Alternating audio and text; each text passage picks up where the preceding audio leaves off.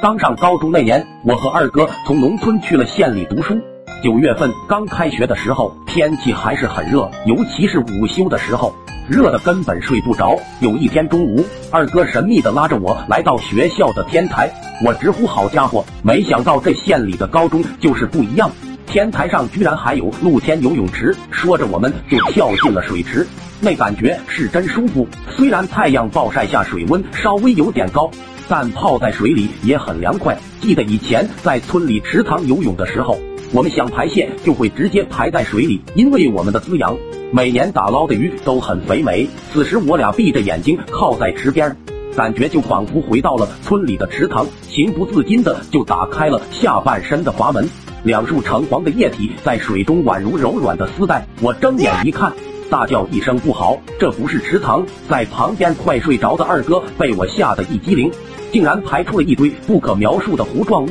见此情况，我们赶紧爬了出来。二哥看着水池，担心的问道：“这可怎么办？这东西也太扎眼了吧！”我眼珠子一转，就想出了一个绝妙的方法。众所周知，将白糖放进水里搅拌一下就会消失。话不多说。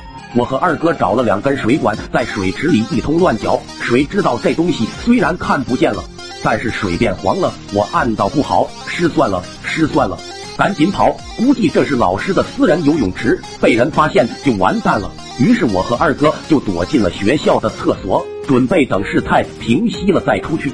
没想到我们来到厕所，正好碰到校长带着几个上级领导在视察工作。校长在几位领导面前各种吹牛皮，说学校卫生管理做得十分到位，就连厕所的水都可以用来喝。可是万万没想到，其中一位领导上完厕所，打开水龙头准备洗把脸的时候，没想到此时一股黄色的液体从水管里流了出来。领导用异样的眼光看向校长，校长擦了擦额头上的汗，条件反射的又吹起了牛皮。他说：“这是学校为了改善学生的生活条件。”特地在天台的蓄水池里加了橙汁，给学生们补充营养，这些都是可以喝的。说着就跑到水龙头旁边，准备喝一口，证明给领导看。听到校长的话，我瞬间觉得五雷轰顶。我正准备上前拦住校长，没想到此时二哥慌了，一把抓住我，悄悄跟我说道：“老弟，你可千万别说，说出来你二哥我就完蛋了。只要你不说出去，你这一学期的卫生纸我包了。”听了二哥的话，我有些心动了。正当我还在犹豫要不要提醒校长的时候，校长已经咕噜咕噜一大口喝下肚了。此时二哥实在忍不住了，噗呲一声笑了起来。一旁的校长这才感觉不对劲，最后在上级领导的再三逼问下，我才说出了实情。